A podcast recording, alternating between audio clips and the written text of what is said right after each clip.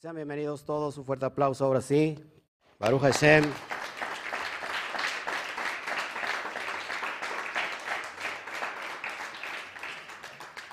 Bueno, estamos muy contentos, ¿sí o no?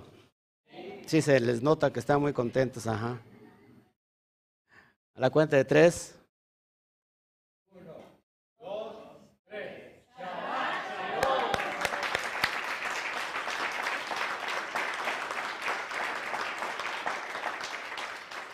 Shabbat Shalom para todas las naciones, desde todo el largo y ancho, desde el continente americano, para decir Estados Unidos, México, Centroamérica, eh, Suramérica, hasta la Patagonia.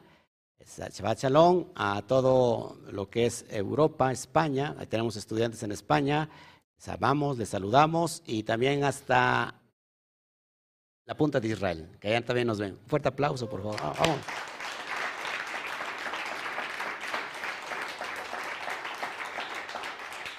Bueno, estamos muy contentos. Hoy se me nota un poquito el cansancio en mi cara y en mi, en mi voz. Sí, la verdad es que he abusado mucho de mí, de mí mismo. Me voy a autodemandar ante las instancias legales, porque estoy abusando mucho de mí, pero todo es por amor a, a cada uno de ustedes. Estamos en el transcurso de la cuenta del hombre. ¿Cuántos vieron ayer la importancia de hablar desde el corazón? La parasha Diles, Emor Aleph Men Resh. Es muy importante que lo que estamos tratando, porque no es un juego, en realidad es una gran oportunidad de vida para cada alma que está latiendo por querer vivir, no solamente sobrevivir. Porque mucha gente se ha acostumbrado a sobrevivir y piensa que eso es la vida.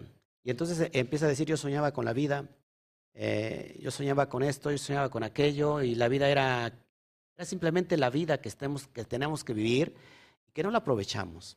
No la aprovechamos porque nos llevamos completamente de ideologías, de dogmas. Un dogma te dice, para llegar a Dios tienes que hacer tal y tal y tal cosa. Eh, otra, otra ideología te dice, no, no tienes que hacer eso porque si haces eso eres pagano. No, tienes que hacer esto, esto, esto y aquello. Y entonces cada, cada eh, ideología dogmática, desde su punto de vista, se, te quiere meter a su jaula porque esa persona vive como un pájaro feliz, porque tiene la jaula de oro, pero no deja de ser una jaula, ¿sí o no? Y entonces eh, ahí trina bonito y chifla bonito. ¿Eh? a ver, a ver cómo. A ver cómo chifla el. ¿Eh? Así le chifla. Y el pájaro chifla y chifla. Y entonces el pájaro le metieron la idea que dentro de la jaula es feliz, aunque no lo sea. Y entonces ese pájaro invita a otros pajaritos a que vengan a su jaula de oro. Yo en realidad no los invito a la jaula de oro porque he salido de la jaula, porque aunque es de oro, no deja de ser jaula. En realidad aquí estoy activando a muchos pájaros que sean libres completamente. Que si se cortaron las alas, se las peguen nuevamente para que huelen en libertad. Una cosa es libertad y otra cosa es libertinaje. Entonces la vida nos enseña, la vida misma nos enseña que hay que vivir la vida, porque solamente se vive una vez. Al menos, no me, vea feo, por eso están esperando morir para que vivan. ¿Y qué tal si ya no viven? Eh, al menos en esta manifestación física es esta vida que tenemos. Y todos estamos seguros, seguros, seguros de algo, que es la muerte. Así que mientras llega la muerte, ¿Por qué no disfrutamos la vida? Y en el Olangaba, más allá de la muerte, nadie sabe, nadie supo cómo está la cosa, porque el que ha ido no ha regresado, o al menos no se le ha dejado eh, proyectar, porque es, es algo indecible y no se le permite decir el mundo de los muertos. Y quizás cuando llegamos allá tengamos otra vida, pero mientras disfrutemos esta. ¿Estás de acuerdo conmigo? Así que lejos de enseñarte un dogma para que te metas a mi jaula o a nuestra jaula, en realidad es todo lo contrario. Estamos abriendo las puertas de las jaulas de muchas personas que viven en completa esclavitud de sí mismas. Cuando el alma no hace, el alma está constantemente queriendo salir de su esclavitud. A ver, ¿qué es la esclavitud? El sistema. Todo lo que te limita, eso es esclavitud. ¿Y qué es lo que limita a la gente, a las almas que andan buscando, por supuesto, una vida espiritual? Pues la religión. La religión te va a limitar constantemente. ¿Por qué? Porque esta religión tiene la verdad y la otra también tiene la verdad. Y entonces tienes que vestirte así o asado para que estés dentro de la verdad. Y en realidad la verdad no es un monopolio de nadie. La verdad le pertenece a Shem. Así que aquella persona que dice yo te estoy enseñando la verdad, Aleph Mentaf, que significa Emet, M la palabra Emet, que significa verdad, la verdad le pertenece al, al Aleph. La Aleph es el Ein Sof, la Aleph es Yud la Aleph es Dios. Así que cuando alguien dice yo tengo la verdad, está limitando al propio dueño de la verdad. En pocas palabras, está quitando al dueño de la verdad, que es el Aleph, y solamente se queda con dos letras, Men y Taf, que significa muerte. Así que la persona que dice yo tengo la verdad, entonces está quitando al Aleph, al dueño de la verdad, y se está poniendo en el lugar del Aleph y le queda, le queda muerte nada más. Nosotros no tenemos la verdad, por supuesto, por eso estamos en busca de la verdad y he abierto las, las, puertas de las jaulas para que sean libres en busca de la verdad. ¿Estamos en el camino de la verdad? Por supuesto que sí. ¿Quién tiene la verdad? El Ein Sof. Ahora, ¿quién, ¿quién ha ido al Ein? Nadie. Así que todos estamos trabajando en la verdad. Así que si mi verdad eh, no es verdad absoluta, por supuesto, te incomoda, porque no tiene, no tiene que ver nada con la tuya, pues no te incomodes porque tú eres dueño de tu propio eh, propósito, de tu propio destino. Cada quien se forja su destino y vive conforme lo ha, lo ha forjado en esta vida. ¿Sí? ¿Qué nos está enseñando el código de la Torah? Que nadie tiene la culpa de lo que vives. Ni nada de lo que sea externo tiene la culpa, ni el diablo, ni el pastor, porque se le termina echando la culpa al roe, a la cabeza. Este, nadie tiene la culpa y hay, personas que culpan a Dios de cómo les va. ¿Por qué me hiciste esto? ¿Por qué te llevaste a, tal persona? ¿O por qué eh, me quitaste a la, a la, mujer que tanto quería o que tanto amaba? ¿O por qué me fue infiel? Y le echamos la culpa, ¿no? Siempre a Dios. Y resulta que nadie es, el Eterno no es culpable. Es más, el único culpable somos nosotros. El, el Satán que llevamos dentro es el culpable. El culpable, que es el ego, te dice, ¿sabes qué? Échale la culpa a alguien más. Y hablando de ego, nos estamos encaminando a la quinta semana de la cuenta del Homer. Y vamos a tratar una manifestación, una cualidad dentro de nosotros llamado este hot.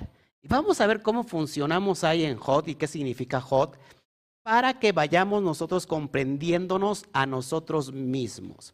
Cuando nos comprendemos a nosotros mismos podemos avanzar, amados hermanos. ¿Cuántos de ustedes le está ayudando mucho la cuenta del Homer? Porque, ¿qué es lo que ha pasado? Que se ha quitado todos los, los, los atributos religiosos, todas las vestimentas religiosas, y ha quedado desnudo, desnudo de la ideología desnudo del dogma y ¿qué cree? Se ha encontrado con usted mismo. Ha sabido reconocerse quién es usted.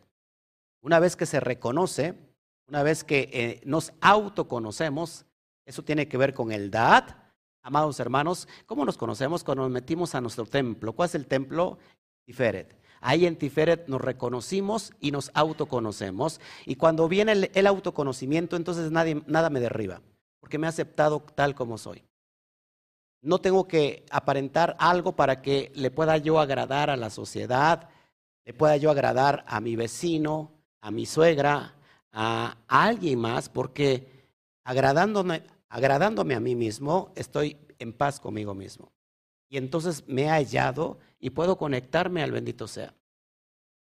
Entiendo que solamente tengo una vida y hay que vivirla en esta dimensión tengo que disfrutar lo que tengo a la mano, que es mi esposa, que es, que es mi hijo, que son ustedes. Todo lo que me rodea es la vida. Y, si, y si puedo respirar, alabado sea el Eterno, porque hay que, no hay que dejar la oportunidad, porque hoy somos y quizás mañana ya no somos. ¿Te has, ¿Te has pensado eso? ¿Has pensado eso? O sea, lo que tratamos de enseñarte es hacerte pensar. Pastor, pero usted mete muchas dudas. Si ha entrado dudas a su cabeza, estoy haciendo el trabajo correctamente. Porque aquel que no lo hace dudar, Entonces, simplemente lo hace que se vuelva usted como una oveja de manada, que solamente tiene que decir, amén, amén, amén a esto, amén. Sí, y no lo hacen pensar, porque si lo hacen pensar, ¿qué pasa? Pues se acaba el negocio, se va la gente. ¿no? no, yo tengo que influenciarla a que sea manada. Nadie puede ser líder acá más que el que está hablando. Y aquí estamos enseñando todo lo contrario, que cada uno de ustedes tiene dentro de sí mismo, valga la redundancia, liderazgo. Y ese liderazgo es el mejor maestro que tiene para su vida para cumplir su propósito en esta asignación. Si lo ha descubierto, felicidades. Nos reunimos aquí porque hacemos un cuerpo, porque tenemos esa coinonía, esa, esa comunión, esa keilah, esa unidad, ese yihud, porque somos un cuerpo. Un cuerpo que se manifiesta en esta dimensión. Y porque nos entendemos de alguna manera, pero no lejos o muy lejos de cualquier perspectiva religiosa. No sé si me están entendiendo. Así que espero que usted empiece a dudar de muchas cosas. Si su fe si su fe no, no se cuestiona, no es fe. ¿Sí? Si usted no cuestiona lo que cree, no es fe.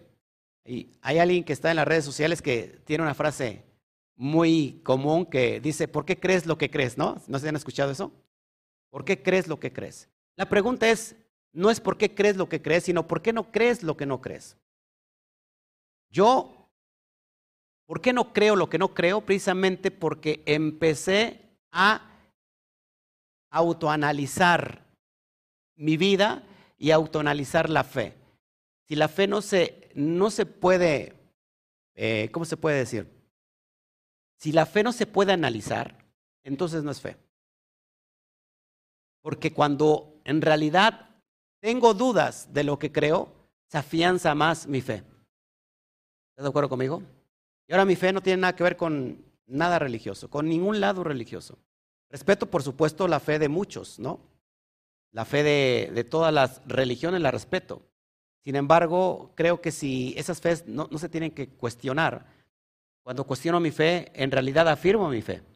Porque todos estamos aquí para cuestionarnos la vida.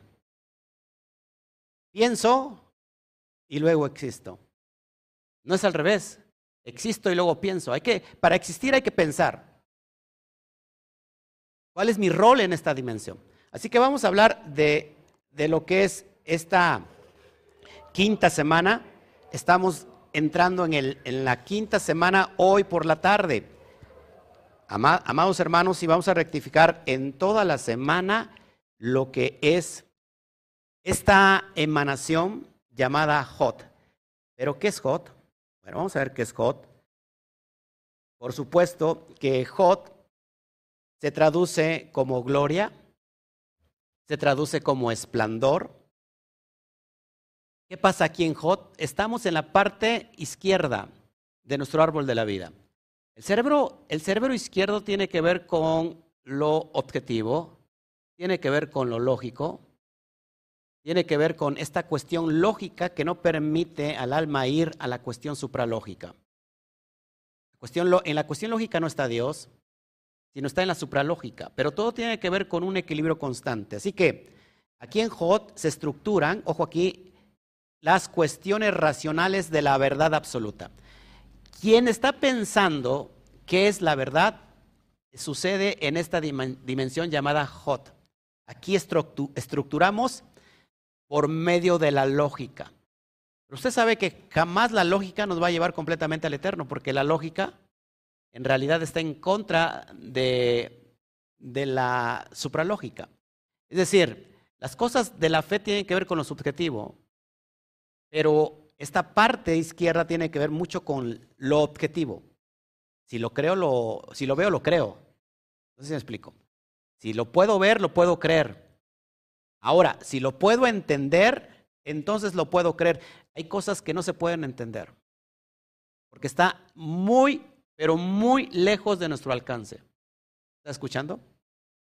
Así que Jod es esta área donde se da nuestra cualidad llamada honestidad. ¿Cuánta falta nos hace la honestidad interpersonal? Mucha gente no es honesta consigo mismo. Así que en esta cualidad de la honestidad es como el motor que nos lleva a unirnos a la luz divina a través de lo lógico. Pero es muy importante que nosotros no podemos subir a dimensiones espirituales solamente con una lógica disciplinada. Por eso muchas personas que, que cosas que no las pueden entender lógicamente y se vuelven completamente ateos.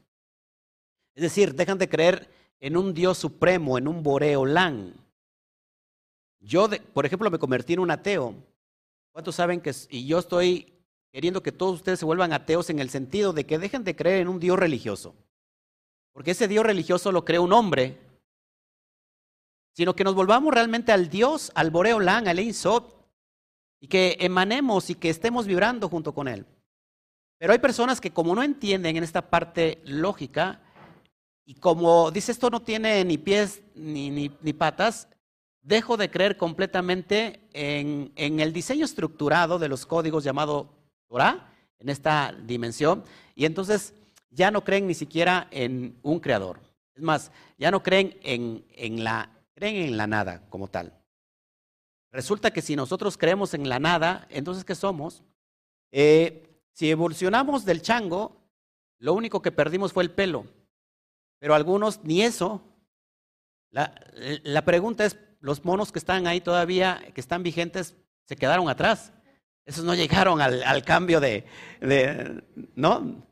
la, de la metamorfosis.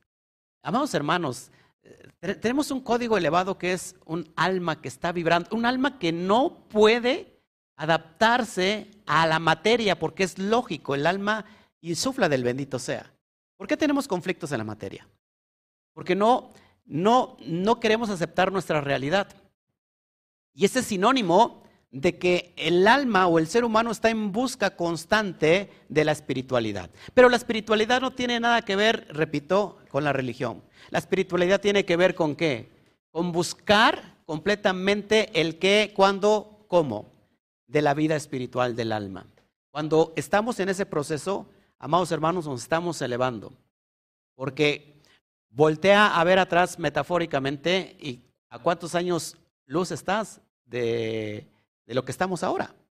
Hoy podemos entender, bueno, espero eso, ¿no? Porque siempre que estoy dando mis clases veo como caras de WhatsApp, de, o de WhatsApp, ¿qué, pasa aquí, no? no? entiendo ni absolutamente nada. Este, este era pastor y de repente se me volvió filósofo. Eh, yo no entiendo su filosofía, ¿no? Pero en realidad la filosofía es la que, de la vida en la que nos lleva a conectarnos con Hashem. Amén. Todo emana del eterno, ¿sí o no? ¿Todo emana del eterno o no? ¿Usted emana del eterno? Dentro de usted tiene códigos. Lo que estamos aprendiendo es cómo dirigir todas estas cualidades. Así que la cualidad de la honestidad, que es mega importante, es la que nos va a conectar, sí o sí, con nuestro Tiferet. ¿Qué sucede en Tiferet, amados hermanos? ¿Se acuerdan qué sucede en Tiferet? La armonía es donde encontramos nuestra paz a través de este Cohen Hagadol que ministra la presencia divina, pero no puede suceder si en realidad no encontramos perfecta honestidad. De nada sirve que estemos en nuestro Tiferet. Hay personas que, ¿cuántas personas han escuchado que se van a orar 40 días, ¿no? 40 días ora la persona, perdón, ayuna, ora y ayuna. Y de repente se siente más elevada que todos los, estos este, terrestres que, tiene al lado. ¿no? Se eleva porque dice, estoy ayunando 40 días. Y la pregunta es, ¿sus, sus, sus actitudes cambiaron? ¿No tendría que volverse más humilde que todas las demás? Entonces, ¿por qué se sienten más elevados que todos los demás? Y ahora dicen, ya no son dignos todos ustedes. Porque yo, estoy, yo oré 40 días y 40 noches. Cuando usted sabe que eso es un código.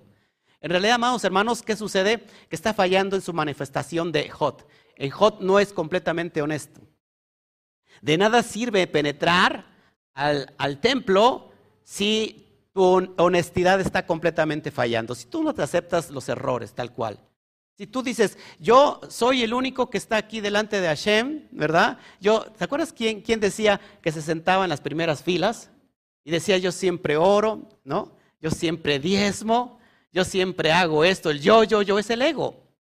Cuando la persona está pasando por eso, no está perfeccionándose en Jod. Así que esta semana nos va a servir para perfeccionarnos a nosotros mismos en esa cualidad que nos hace falta mucho, la honestidad. Aceptarse que tienes errores, que tenemos aciertos, sí, pero aceptarnos que también tenemos errores y que no somos perfectos. Pero la persona que dice yo no tengo errores, ahí tiene un, tremendo desequilibrio, porque la persona va, a acabar completamente aislada y sola, porque todo mundo tiene errores y, esa persona no tiene errores. Y, y usted dice, ¿cómo no se ve sus errores si están tan visibles? ¿Y cómo es posible que viven en su propio mundo? Hay personas que, se, que creen lo que dicen, ¿eh? Hay personas que lo que dicen ser que son, lo creen, pero en el lado negativo y hay un desequilibrio. ¿Por qué? Porque no, no han entendido ser honestos. Así que aquí vamos a encontrar todo este equilibrio. Bueno, estoy leyendo lo que yo mismo escribí. ¿eh? Bueno, si, ojo aquí, si nosotros pretendemos subir a través de la lógica disciplinada a la profundidad de Hashem, y si no entendemos lo que significa humildad, porque Jod, Jod tiene que ver con, con esta humildad también. Si no hay humildad, de nada sirve que estés dentro del templo tiférico. ¿Ok?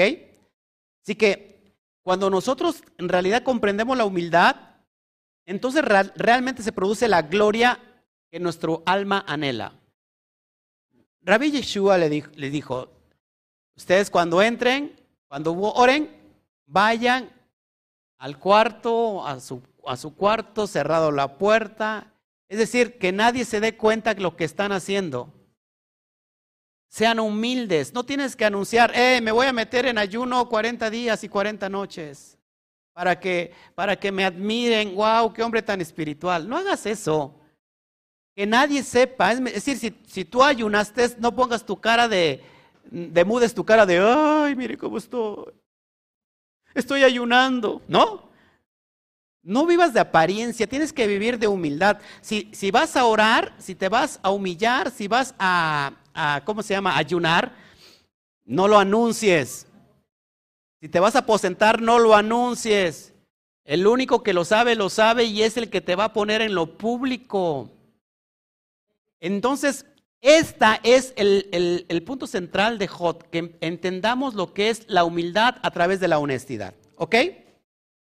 Así que, ojo aquí, cuando realmente hay humildad en nuestro Jot, en realidad hay una gloria. ¿Sí?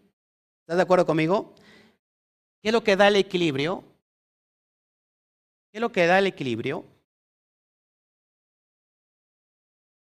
Cuando hemos equilibrado Netzach que es fortaleza, Jod, que es humildad, estamos dispuestos a vincularnos con Yesod. Yesod es vinculación y es lo que se va a manifestar en la materia. Es como te va a mirar la gente de fuera, verdaderamente como eres, sin caras, sin doble cara. Voltea a ver el de junto. Voltea a ver el de junto, diré, ese no es doble cara, mira, tienes una sola cara. Es la misma persona, ¿eh? Eh, la esposa se ríe del esposo, de veras, qué tremendo es esto. ¿Ok? Así que, amados hermanos, el equilibrio lo da Yesod, el fundamento espiritual que está listo para integrarse a la materia. Es Yesod quien enseña a Jod y Netzach a vincularse con los méritos de lo tangente. Repito, si no tenemos, si tenemos fortaleza, ¿quién quiere tener fortaleza en la vida? Eso es Netzach.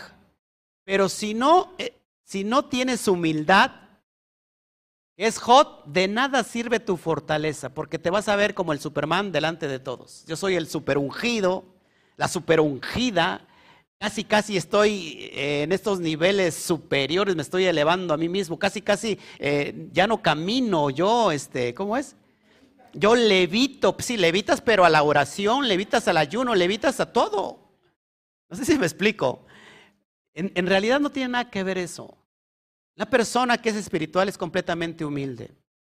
Y no me refiero en el aspecto de humildad de, la vestimenta, es decir, me tengo que desgarrar la, camisa y el velo y me rasgo las vestiduras para que todo el mundo me vea que soy humilde. No, tú, la humildad tiene que ver con tu actitud. ¿Estás de acuerdo conmigo? Así que, amados hermanos, ¿quién, quién ¿dónde se encuentra el equilibrio en Yesod? ¿Qué es Yesod? Ya, ya hemos hablado. Yesod es el yo egoico, el yo que se va a manifestar con la materia, con o delante de la sociedad. Por eso ese yo que es ego tiene que estar completamente equilibrado. Lo que va bajando, Netzach, Jot, si no hay ese equilibrio, entonces solo convertimos en alguien completamente super egoísta. Sí, o sea, la niña fresa de, los cielos. O sea, ¿no? ¿Qué onda? el niño fresa, casi, casi el, el, gobernador de, de, Monterrey, ¿no? O sea, ¿qué onda, no? ¿Sí me explico? Es un ego superego. ¿Por qué?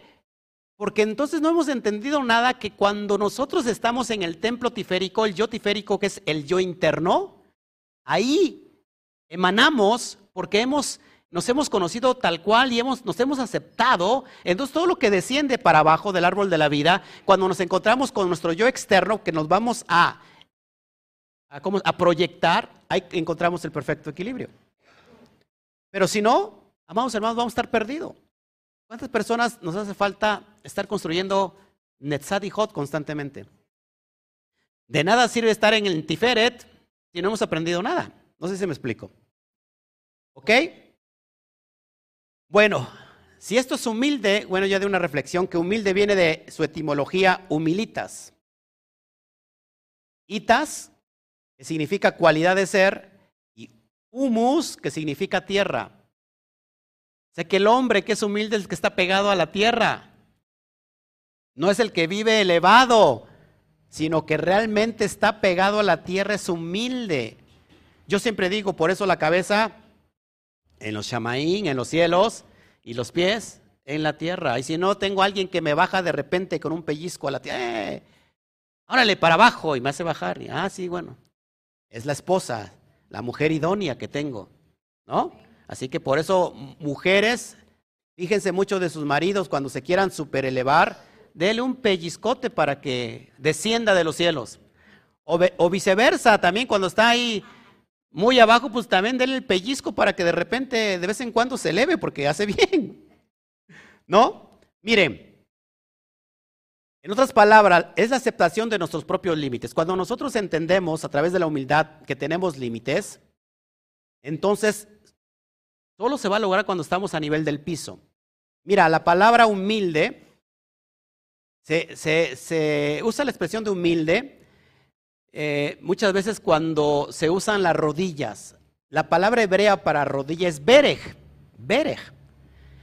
Las mismas letras se usan para el verbo arrodillarse, que es baraj. Ellas comparten la misma raíz de la palabra verajá. ¿Qué significa verajá? Bendición. ¿Cómo obtenemos la bendición? A través de doblar la rodilla porque doblar la rodilla significa que soy humilde. ¿Sí? Mira, allá atrás están durmiendo porque son tan humildes. ¿eh? Casi, casi les mando todo lo que me sobra. No se ría, esposa, dele un cachetadón para que se despierte el, el hombrezazo. En Jod tenemos lo que es el temor. El temor. Ok, y no he puesto yo la, esfera, ¿va? perdón, la sefirot. Bueno, voy a poner ahí rápido. Ahí lo tienes en pantalla. Acuérdate que estamos nosotros rectificando las siete sefirot inferiores. ¿Ok? Tienen que ver, amados, seis que tienen que ver con Serampín. ¿Qué es Serampín? Rostro pequeño. Tiene que ver con el mundo de Yetzirah, ¿qué es el mundo de Yetzirah? El mundo de formación. Acá nos estamos formando. Lo que está pasando hoy que estamos formando o reformando nuestras cualidades. Para que cuando lleguemos a Malhut, en la parte de abajo, Malhut tiene que ver con el mundo de qué? De Asia. ¿Hacia dónde, pastor? Asia significa acción. Es decir, el mundo de Yetzirah, que es el mundo de formación, estamos formando nuestras cualidades para que, para que las llevemos a la acción. ¿Dónde las llevamos a la acción? Internamente, no externamente, es Malhut. La vida diaria, en nuestro quehacer diario, en la manifestación física, donde yo me, puedo proyectar a través de la ayuda hacia el hermano, a través del amor hacia mi prójimo, ahí es la acción. Porque ¿para qué quiero cualidades internas fabulosas si no las, las doy? No sé si me explico. O sea, si tú quieres estarte rectificando a ti mismo y solamente para ti, para ti, has cometido un gran desequilibrio porque eso es introspección. Y entonces te has metido tanto en ti que se vuelve desequilibrio, un desequilibrio mental. Tenemos que hacer introspección para que hagamos ticún de nuestras cualidades para después proyectarlas. ¿Sí estás de acuerdo conmigo? ¿Cuál es el, mandamiento más grande? de la Torah, el amor, el amor hacia Hashem, pero el amor hacia el prójimo, y los dos valen lo mismo, es impresionante. ¿Ok? Así que sigo hablando un poquito más de esto, no voy a decir muchas cosas, la verdad, creo que está muy claro. Ok.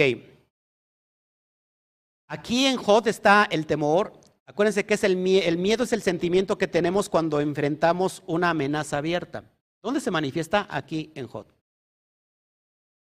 Tenemos que tener mucho cuidado porque representa nuevamente el lenguaje conceptual, lo lógico, lo estructurado.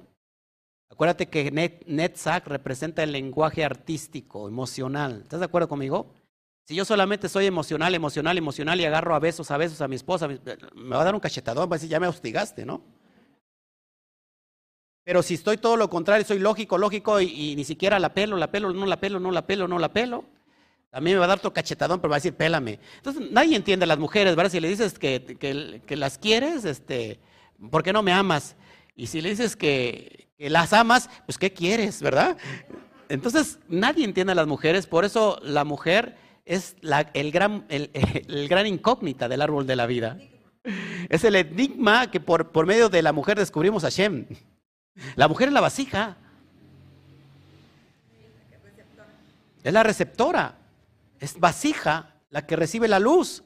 Por eso, mujeres, ¿qué haríamos sin ustedes? Nosotros los hombres. ¿Verdad? Y si no existe, lo inventamos por ustedes. ¿Ok? ¿Está entendiendo o no? Bueno, ya me voy porque usted es muy, muy serio. Entonces, ¿qué buscamos en J, amados? La verdad, entre comillas del discurso racional. Recuerda que ahí no vamos, nadie va a poder encontrar la verdad absoluta dentro de la lógica, sino que son trabajos eh, de equilibrios constantes. ¿Ok? Aquí en, en siempre queremos elevar este orden lógico a la categoría de lo absoluto. No hay absoluto.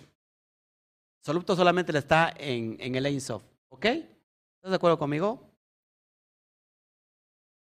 Así que si no somos honestos con esto, amados hermanos, no estamos trabajando realmente en hot.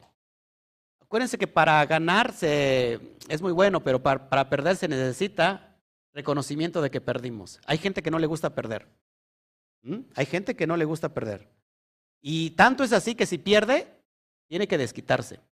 ¿O no? Y lo vemos en el matrimonio. Hay gente, hay pareja que no le gusta perder, que siempre tiene la razón aunque esté en un error, siempre tiene la razón. Es la perfecta mujer o hombre, ¿sí o no? Que, que, quiere tener la razón, por supuesto, no que tenga la razón. Yo en mi casa, el único que tiene la razón soy yo. Sí, razono cuando mi mujer me manda. Y yo digo, sí, mi amor. ¿Eh? Jalisco nunca pierde.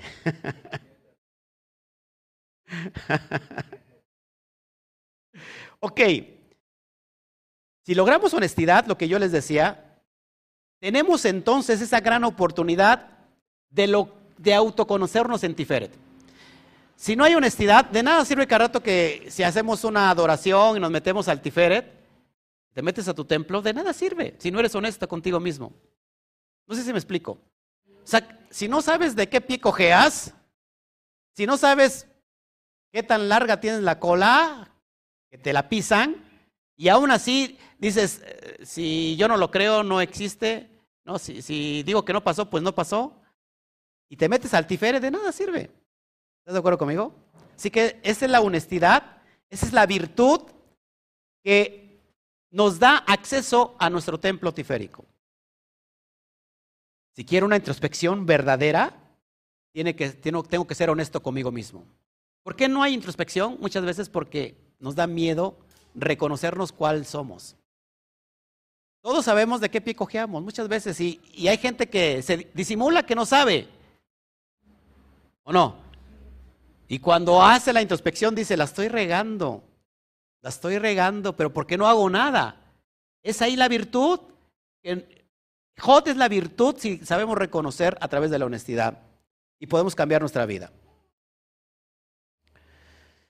Si nos analizamos verdaderamente quién somos, sin mentirnos ni autoengañarnos sobre nuestros sentimientos y motivaciones y reconocemos nuestra verdadera verdad, nuestra forma de ser con virtudes y defectos, con amor y desamor, suave como gaviota, felino como...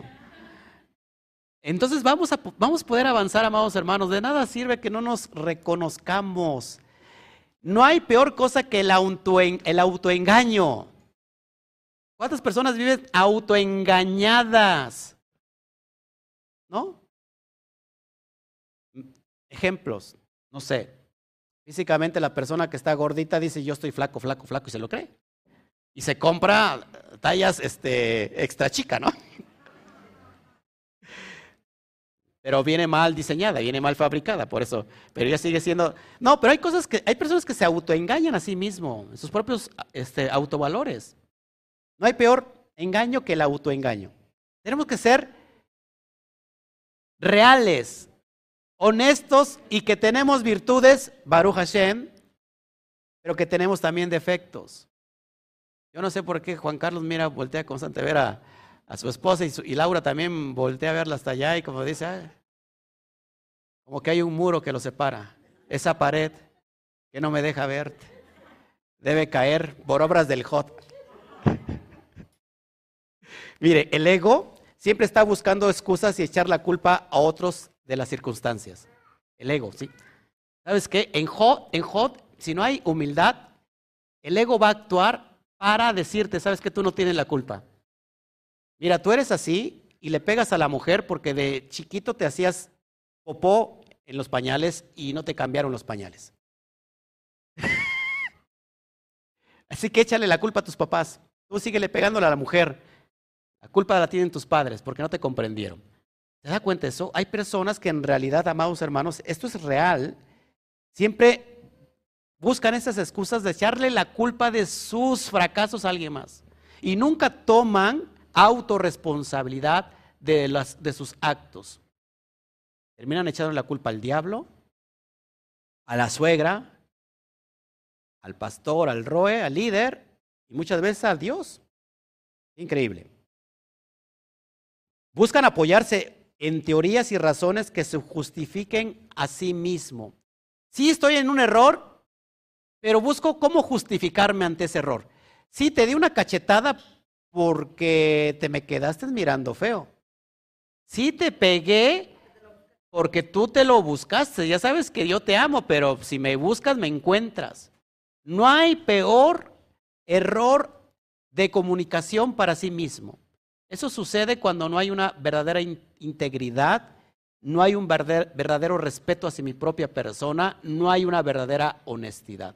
Dejemos las excusas, es tiempo de cambiar. Toca al de junto, dile, dejemos las excusas, es tiempo de cambiar. ¿Ok? Acuérdense que Jod está abajo, si te das cuenta, Jod está abajo de Geburah. Te lo voy a señalar ahí en pantalla. ¿Qué, es Geburah? No. ¿qué es Geburah? Límites. Límites. ¿Dónde está Jot? Debajo de Geburah. Así que aquí algo nos está enseñando. Jot es una manifestación de Geburah. Geburah es el rastro, el rasgo, perdón, de la restricción. Así que ambos atributos son necesarios para lograr un equilibrio en la vida. Pero todos los extremos, vivir en los extremos nos lleva al desequilibrio. ¿Ok? ¿Todos, de acuerdo? Si no hay equilibrio en Jod, mire la pantalla, si no hay equilibrio aquí en Jod, aquí está el potencial para el mal, para el Yester Jara. ¿Ok? Y si no hay este equilibrio, pues viene a ser tu maestro el de arribita, que no lo quieres. Geburá viene a ser tu maestro. Así te ahora te voy a enseñar yo. El rigor va para tu vida y te voy a enseñar. ¿Mm? Porque tú no has querido aprender. Olvídate, my friend. Yo voy a ser tu maestro a partir de ahora. Si ves a tu vecino las barbas remojar, a cortar, las barbas cortar, yo estoy como el chapulín colorado, pon las tuyas a remojar. Así que esto es lo que quería yo entregarles. Denle un fuerte aplauso al bendito sea.